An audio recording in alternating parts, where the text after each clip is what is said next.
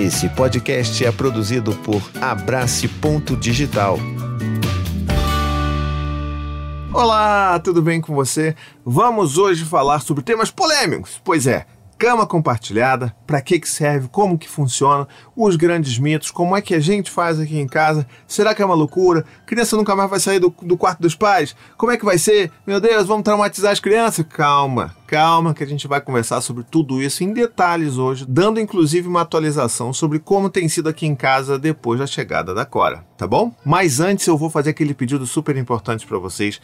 Deixa já o seu like aqui. Eu tenho certeza que você vai curtir esse vídeo, você não vai detestar esse vídeo. Então já deixa o seu like aqui, porque isso vai me ajudar bastante a divulgar esse vídeo dentro da plataforma. Isso dá um sinal para o YouTube falando assim: opa, essa pessoa gostou desse vídeo, então talvez mais pessoas gostem. Vou divulgar esse vídeo para mais pessoas, porque isso é super importante. A gente precisa quebrar esses tabus sobre cama compartilhada e eu vou fazer o meu melhor aqui para poder detalhar tudo que eu posso detalhar sobre esse tema que é tão importante, tá bom?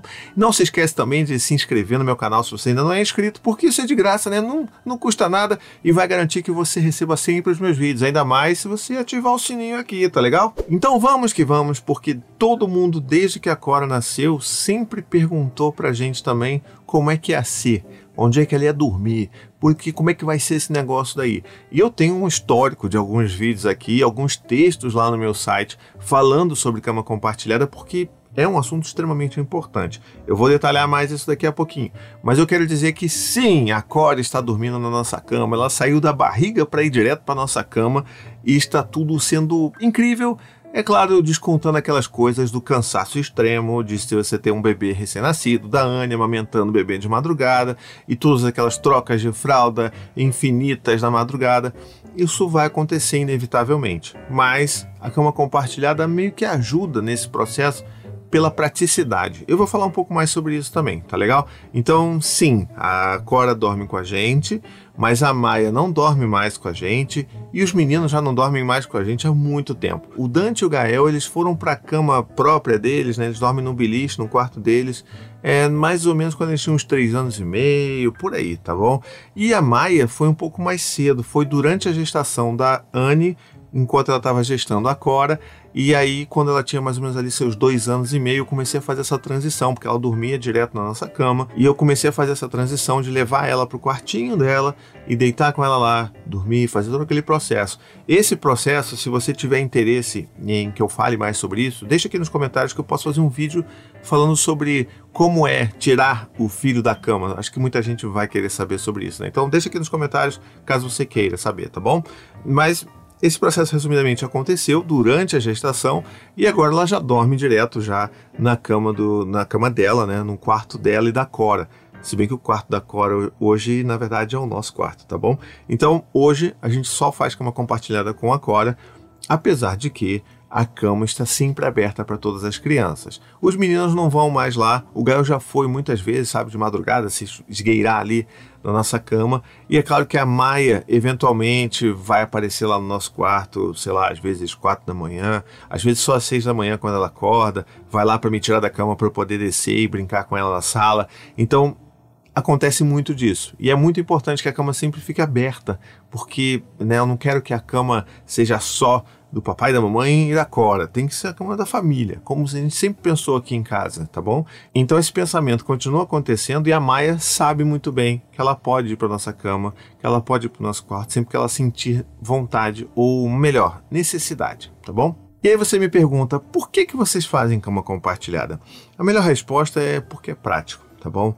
É, tirando toda a questão da teoria, do apego, de como a gente vai se vincular com os nossos filhos, que eu vou falar daqui a pouquinho, a real é que é prático, tá? É muito mais prático você para você atender as demandas de um bebê pequeno que você durma perto dele do que ele dormir em outro quarto. E por que, que eu digo isso? Porque quando ele dorme em outro quarto, esse bebê, ele, para me acordar e acordar a Anne, né, através da babá eletrônica, ele vai ter que chorar num nível, numa altura, em que provavelmente aquele bebê já despertou. E eu não quero que isso aconteça, porque um bebê que já desperta de tanto chorar vai demorar muito mais para dormir do que aquele bebê que só dá aquela mexidinha, dá uma resmungada, a gente, opa, já acorda ali e já verifica como é que está a fralda, já vai mamar, ou se for o caso, e é muito mais fácil para botar aquele bebê de volta para dormir, tá bom? E é claro, eu preciso falar que tudo isso é feito de uma forma segura, tá bom? Existem orientações de segurança. Eu vou deixar um link para um post lá no meu site aqui nos comentários. O primeiro link aqui você vai ver quais são as orientações de segurança que se indicam aí para você fazer uma prática de cama compartilhada segura, não apenas física, mas emocionalmente, tá bom? Então vai estar tá lá a posição do bebê, como é que tem que ser a cama, a firmeza do, do colchão, é, pessoas que não são elegíveis para fazer cama compartilhada, isso está tudo lá. E se você quiser que eu faça um vídeo também sobre isso, deixa aqui nos comentários que eu faço também com o maior prazer, tá bom? Mas então vamos lá, voltando aqui. Todos os nossos filhos fizeram cama compartilhada com a gente, não ia ser diferente com a Cora, e é porque, em primeira instância, é prático tá bom? Eu, quando o Dante nasceu, eu sequer imaginava que isso seria possível, eu achava que não, só tem uns seis meses e aí a gente tira da cama, porque senão vai ser um problemão. Eu não, eu não pensava nessa coisa da, da criação com apego. Eu só fui aprender e estudar sobre isso a partir do nascimento do Dante. E aí, é claro, depois desses seis meses que eu tinha arbitrariamente escolhido, é, ele continuou dormindo na nossa cama e dormiu até seus três anos e meio, quando ele naturalmente foi para a cama dele. Mas o que eu quero dizer para vocês aqui é o seguinte: existe uma coisa importante que a gente precisa entender, que é a criação de vínculos. Aí agora eu vou falar um pouco da teoria do apego, que eu sempre falo aqui, é que é a, o meu início de todos os meus estudos e é uma coisa que mais me fascina dentro de tudo, todo esse universo de criação de filhos, é entender que quando a gente está buscando criar um vínculo de apego seguro com os nossos filhos, isso inevitavelmente vai passar por atender necessidades daquele bebê. A gente está toda hora, de uma forma consistente, dando respostas para as demandas de estresse dos nossos filhos. Se os nossos filhos estão chorando, o bebê está chorando porque está com fome e ele recebe né, o mamar dele ali, ele vai receber aquela mensagem da gente falando assim: opa, legal. Então, quando eu choro, quando eu sinto isso, isso acontece, eu me sinto bem. Poxa, que bom que essa pessoa está aqui. Essa relação começa a ser construída de uma forma segura por causa disso, porque a gente está ali consistentemente, não em absolutamente todas as vezes, mas de uma forma consistente, que a gente esteja atendendo aquelas demandas dos nossos bebês, dos nossos filhos de uma forma geral. E é isso assim, se a criança se sente frio, se a criança se sente incomodada porque né, tá muito solta e você pega ela no colo depois que ela chora, isso também dá uma mensagem importante para aquele bebê, para ele se sentir seguro, não só com a gente, mas no mundo que o, né, o rodeia. E a mesma coisa, obviamente, vai acontecer quando o sol se põe. Não é porque o sol se põe, minha gente, que as demandas e as necessidades dos nossos filhos vão acabar. Não, muito pelo contrário, eles vão continuar precisando de colo, de proximidade, se sentir seguro. Eles vão continuar precisando de um monte de coisa que eles precisam ao longo do dia. Então, se a gente precisa também atender essas demandas durante a noite, uma das formas menos cansativas de se fazer isso é através da cama compartilhada, porque o bebê está ali. E é claro, existem, vou dizer assim, duas práticas diferentes que acontecem, que ambas são válidas, tá? Na verdade, tem até três aqui que a gente pode falar de uma forma mais, mais ampla, que é o seguinte. A cama compartilhada é aquele, é aquele, vamos dizer assim, é aquela forma de você dormir com seu filho em que ele dorme na cama né, dos pais, ali na mesma superfície, tá bom? Existe o co-sleeping, que é aquele sono compartilhado em que a criança ela vai dormir numa superfície anexada à cama. Então muita gente pega um berço co-sleeper ou pega um berço normal e abaixa uma das grades da frente e junta aquele berço na cama dos pais. Isso também é importante, isso também ajuda porque torna prático, né? O bebê tá ali. Então, se aquela mãe, se o pai não se sentem muito seguros de estar na mesma superfície que, que o bebê, e eu entendo porque de fato cama compartilhada não é para todo mundo, não é todo mundo que vai fazer e se dar super bem ou se sentir seguro, né, se sentir né, bem com aquilo dali, ou vai ter uma, uma noite de sono melhor. Então, essa solução é importante também de se levar em consideração. Existe uma outra opção também que é de você ter o berço normal do bebê ali, né, aquele bercinho ali, e esse bebê ele vai dormir no berço mas dentro do quarto dos pais. Então vai ser uma superfície não acoplada à cama da, daquela família, mas vai estar ali do lado e aquele bebê vai poder também ser acessado de uma forma muito mais prática do que se tivesse em um outro quarto, em um outro andar, sei lá, em outro lugar daquela casa, tá bom? Então essas formas elas ajudam bastante. E de novo, cama compartilhada não é para todo mundo. Existem pessoas que dormem pior do que dormiriam sem os filhos na cama ali junto ali. Então você pode dormir próximo, não precisa dormir na mesma superfície se isso não te fizer bem. Lembra aquela coisa de não é regra, né? Não é você não precisa fazer isso para ter o checklist ali de criar um vínculo de apego seguro com seus filhos. Você precisa atender as necessidades daquele bebê durante a noite. Como você vai fazer isso? Você pode descobrir a melhor forma possível. Mas uma das formas que não deveriam estar aqui em discussão na mesa seriam as formas de ignorar as necessidades dos bebês durante a noite. Isso é uma prática extremamente danosa para o desenvolvimento do bebê e assim isso causa realmente impactos naquele bebê porque assim você precisa entender que aquelas demandas precisam ser atendidas. E se aquele bebê é submetido a sessões de choro ali controlado, seja uma hora no primeiro dia, duas horas no segundo, terceiro, tem N formas. As pessoas tabelam quantas horas o bebê pode ficar ali em sessões de choro. Você pode chegar no berço, mas não pode pegar o bebê no colo. Ou você pode só sentar e olhar para o bebê e ele ver você. Não pode fazer contato visual. Tem N formas, N consultorias de sono que ganham muito dinheiro vendendo essa ideia falaciosa de que o sono é algo que se ensina, quando que na verdade, evolutivamente, nós não existiríamos enquanto espécie se a gente não nascesse sabendo dormir, tá legal? É porque a sociedade em que a gente vive cria essa concepção de que o dormir como um bebê é aquele bebê que deita, dorme, acabou. E dorme a noite inteira. E isso não existe, tá bom? Não existe, porque o, o ciclo de sono dos bebês é diferente dos ciclos de sono do, do adulto, tá bom? A forma como aquele bebê vai se comportar durante a noite, ele vai ter muitos despertares noturnos, sim, e vai fazer sempre aquele, aquele check-in: opa, onde é que eu tô? Cadê minha mãe? Cadê meu pai? Né, se for mais velho, mas majoritariamente você está sendo amamentado, vai buscar o peito ali. Então, cara, isso vai acontecer. É cansativo demais da conta, tá bom? eu tenho quatro filhos, tá? Então, se tem uma coisa que mais impactou no meu cérebro aqui, na minha, na minha memória, na minha falta de memória, na verdade, é justamente essa, essa questão do, do sono interrompido ali pela criança que acorda e a gente tem, tentando dar, dar conta da melhor forma possível das demandas dos nossos filhos, porque isso a gente sabe que é importante. Então, aquele bebê que é submetido ao estresse de chorar, chorar, chorar, quando ele para de chorar e só dorme, os níveis de hormônio de estresse, né, que é o cortisol, no cérebro daquele bebê vão continuar altos, por mais que aquele bebê não chore, tá bom? Então a gente precisa muito separar isso. Não é só porque aquele bebê ou aquela criança não chora que tá tudo bem com ela. A gente sabe disso. Quantas vezes a gente já não chorou, mas não estava tudo bem com a gente? É a mesma coisa com o bebê. A gente só vai ensinar ele a se calar, ó. Não precisa chorar, porque ninguém vai vir aqui. Você está por conta própria. Você pode chorar até você vomitar, você pode chorar até dormir de exaustão. A gente não quer saber. A gente, ó, tá nem aí para isso. Pode que a gente não vai atender você quando fica de noite. Então, esse terror que a gente implanta na vida de um bebê tem danos sim ao desenvolvimento saudável daquele bebê e principalmente ao desenvolvimento do vínculo, né? Que lembra essa coisa do, do, bebê se sentir seguro, se sentir seguro no mundo, se sentir seguro com a gente? Como é que a gente vai contribuir nesse sentido se a gente, quando chega de noite, a gente fala, ó, tá aí, tá contigo, ó. Se, se resolve aí, tem, tem seis meses, tem um ano, não, se resolve aí, tá contigo, a bola tá contigo aí agora, não quero saber não. Não pode ser assim, entendeu?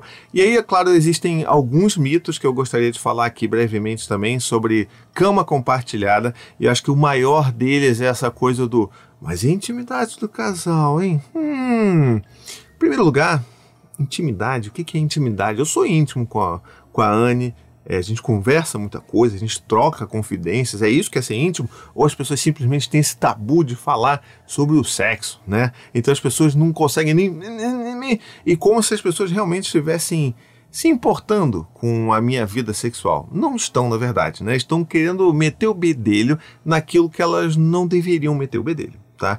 Eu não sei como é que é com você aí na sua casa, mas você não tem só a sua cama de casal para fazer né, as suas brincadeirinhas né? Você tem o resto da casa inteiro para explorar. Isso, inclusive, é saudável para a relação dos adultos, tá bom? Que a gente consiga explorar e viver coisas bacanas.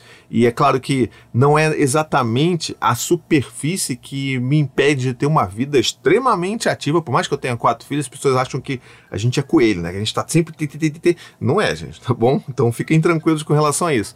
Mas você não precisa daquela superfície para poder ter a sua vida sexual é, acontecendo. Você tem muitas outras superfícies e em pé, em qualquer lugar que você pode usar da casa para você poder fazer isso. O que nos impede, na verdade, de ter um, né, uma vida sexual como as pessoas imaginam que a gente tenha é o cansaço, tá bom? Então, assim, tem. Na maior parte do tempo a gente só tá cansado, exausto. A gente só quer sentar ali, ver nossa série, ver um videozinho no YouTube e ó, tchau, vamos dormir, tá bom? Então, não é a questão da cama compartilhada que faz com que a gente não faça muita coisa, não. É a questão do cansaço mesmo, tá bom? Então, se essa pessoa tiver tão assim, né, preocupada com a, com a minha vida sexual, com a frequência, né, que eu tenho aqui em casa com a minha companheira, poxa, eu convido você aí para vir aqui em casa, ficar alguns dias com os meus filhos, ficar umas tardes aqui com os meus filhos, para a gente descansar, né? E aí sim, acho que a gente consegue garantir aí que vai ter mais ação durante a noite, tá bom?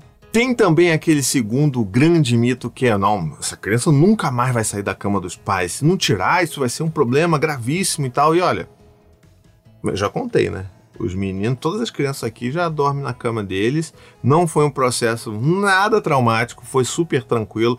É claro, teve um trabalho em que eu tive que estar ali junto e fazendo, ajudando eles com essa transição. Que eu posso fazer um vídeo, se você quiser, deixa aqui nos comentários mas, sabe, eles já já estão ali, já dormiram. Vocês precisam entender que esse movimento de sair da cama dos pais está muito mais ligado a se sentir seguro do que qualquer outra coisa. Então, é como se fosse um medidorzinho ali de segurança, sabe? Um segurômetro. Então, como é que a gente atende uma sensação, uma necessidade de segurança de uma criança? É estando presente quando elas são mais dependentes de nós. Então, é atendendo essas demandas de segurança deles, estando, estando próximos e né, dando colo, dando todo suporte, dando todo acolhimento, que eles vão se sentir cada vez mais seguros a ponto de, olha, eu posso dormir sozinho.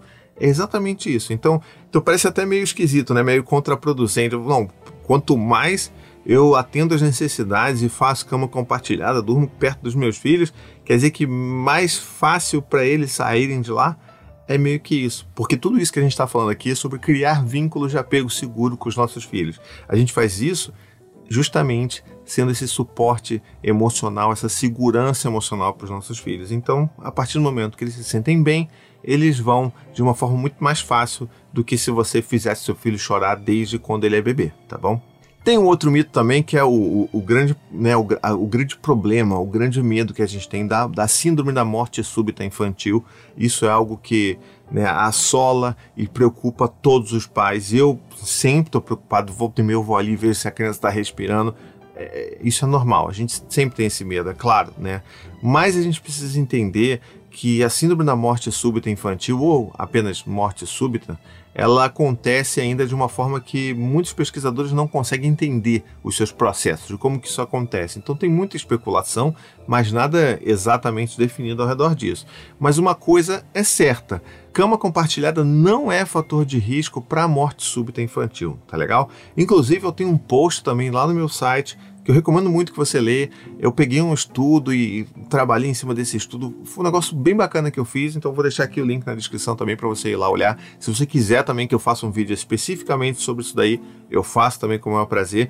Mas tem uma coisa que precisa ficar clara aqui para vocês, que é o seguinte: a prática de cama compartilhada segura, ela reduz em até 50% o risco de morte súbita em bebês. Então, comparando com aquele bebê que dorme sozinho no seu berço, lá no quartinho dele, a cama compartilhada segura reduz o risco em 50% da morte súbita, tá bom? Estou falando até pausadamente para ficar bem claro. Não tem nada a ver uma coisa com a outra. E todos os estudos que se criam são estudos que, na verdade, são irresponsáveis porque não comparam né, banana com banana. Comparam banana com maçã e aí fazem aquele apanhado ali de um monte de coisa, de um monte de informação, não sei o quê, e aí dizem: ah, não, cama compartilhada é fator de risco não é fator de risco se praticado de uma forma segura, tá bom? E lembrando de novo que existem orientações para a cama compartilhada segura, tá bom? Tá na descrição o link, tá? Então vai lá e se quiser eu faço um vídeo sobre isso também.